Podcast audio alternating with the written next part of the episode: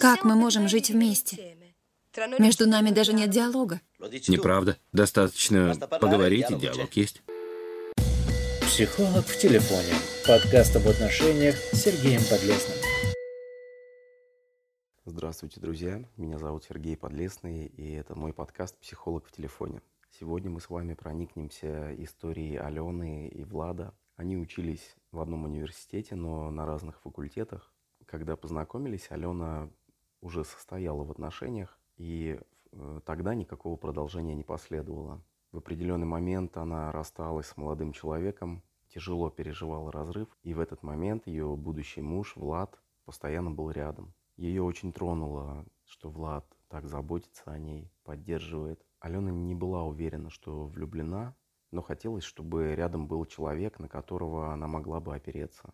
Иногда Алена замечала, что Влад ведет себя несколько странно, пытается манипулировать, стремится управлять, капризничает. Впрочем, она старалась не обращать на это внимания, списывая это на незрелость и думала, что Влад когда-то возмужает и все наладится.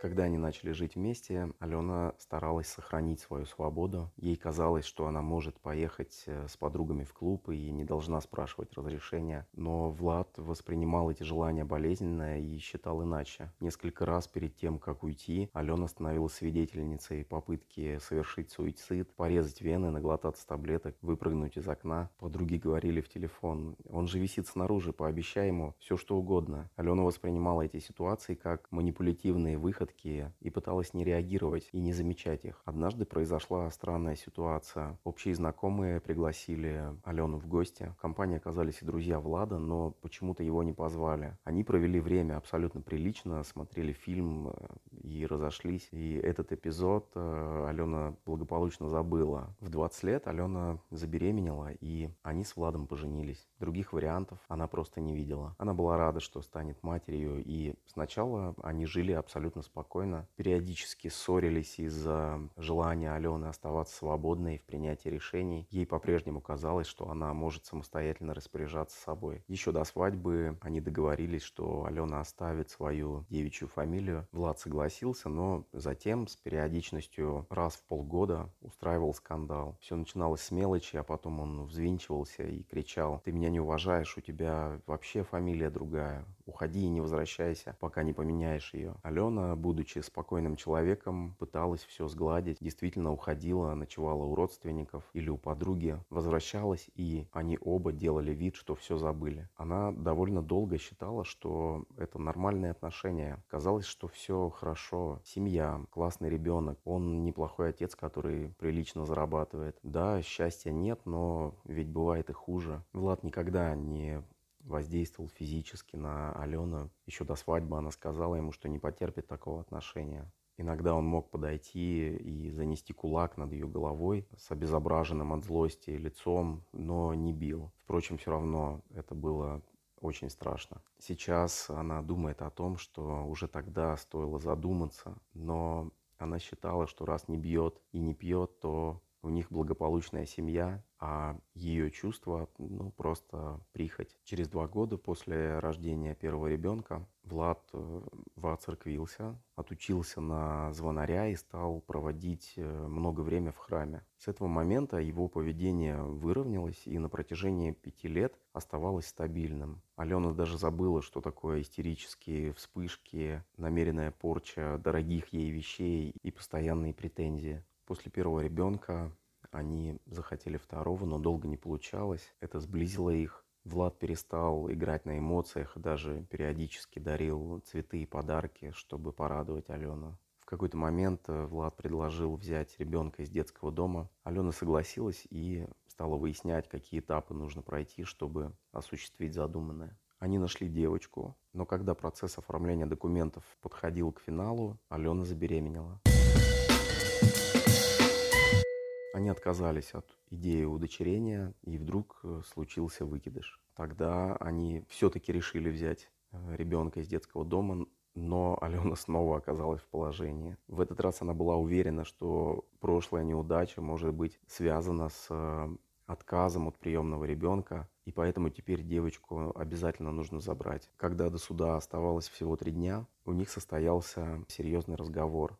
Влад повернул его таким образом, словно Алена очень хочет взять ребенка из детского дома, а он соглашается, потому что для нее это важно. Но ведь он заговорил об этом первый. Ей было очень сложно спорить, потому что она потратила столько сил, чтобы довести процесс до суда. К тому же второй отказ э, в глазах органов опеки выглядел бы достаточно странно. Она понимала, что может сказать «спасибо, дорогой», и просто завершить этот диалог, но тогда бы постоянно сталкивалась с упреками из разряда «ты же этого хотела, это твой выбор». Вытирая слезы, Алена объявила Владу, что решение они должны принять вместе. Либо мы оба хотим взять ребенка, либо все прекращаем. В конце концов она добилась ответа «да, я тоже хочу, давай сделаем это». Через полгода после удочерения у них родился сын, еще через два года двойняшки, а затем шестой ребенок. До появления второго ребенка Алена продолжала работать, и поэтому ей не приходилось просить у Влада деньги на всякие мелочи. Она обращалась только в моменты крупных приобретений и каждый раз слышала шуточный упрек из разряда «Эх, вот я зарабатываю, а вот ты только тратишь». Когда детей стало больше,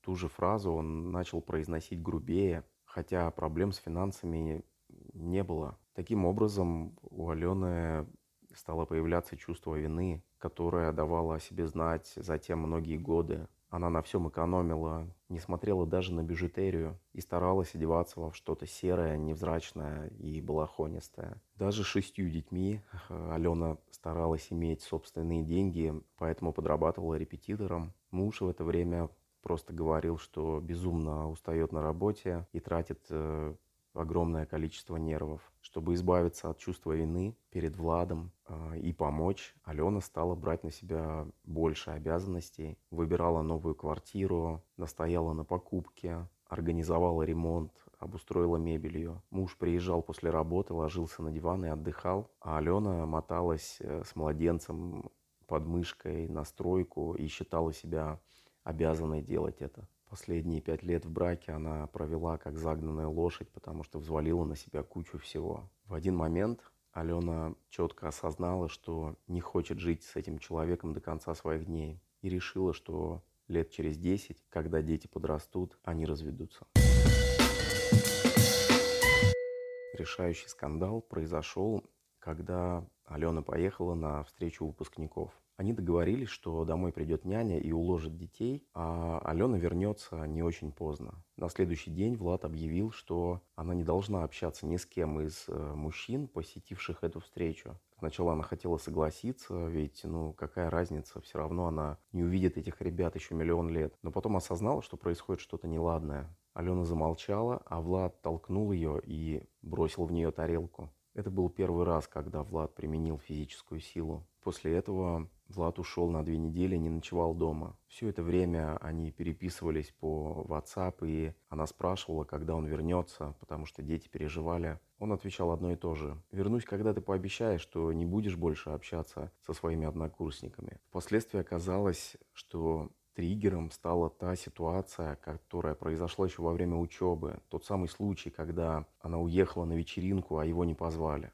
Но вот что произошло за эти две недели. Пока мужа не было, Алена поняла, что чувствует себя гораздо лучше. Она стала высыпаться за 6 часов, хотя раньше и 9 не хватило бы. Перестала болеть голова, поднялось настроение. Когда Влад вернулся, заявил, что съезжает и будет снимать квартиру, потому что Алена не слушается его. Якобы она виновата в том, что семья останется без отца. Тогда она с сарказмом ответила, что и сама может уйти, потому что была уверена, что с шестью детьми он долго не продержится. Он согласился, и она переехала. Переехала недалеко, на этаж ниже, где у них была вторая квартира. Через два месяца они решили, что хотят э, испытать удачу еще раз, и Алена вернулась. С этого момента начался настоящий ад. Влад бросал ее на кровать, душил и говорил, что дети останутся сиротами по ее вине, что она заставляет его ревновать. Были моменты, когда он ходил за ней с молотком и повторял, что пробьет голову или заламывал руки. После этого Алена окончательно поняла, что лучше не будет, снова съехала и предложила вместе пойти к психологу. Они провели шесть встреч, на которых начали разговаривать, понимать друг друга, а потом прервали работы по инициативе Влада. Сейчас они продолжают жить рядом, но порознь до сих пор.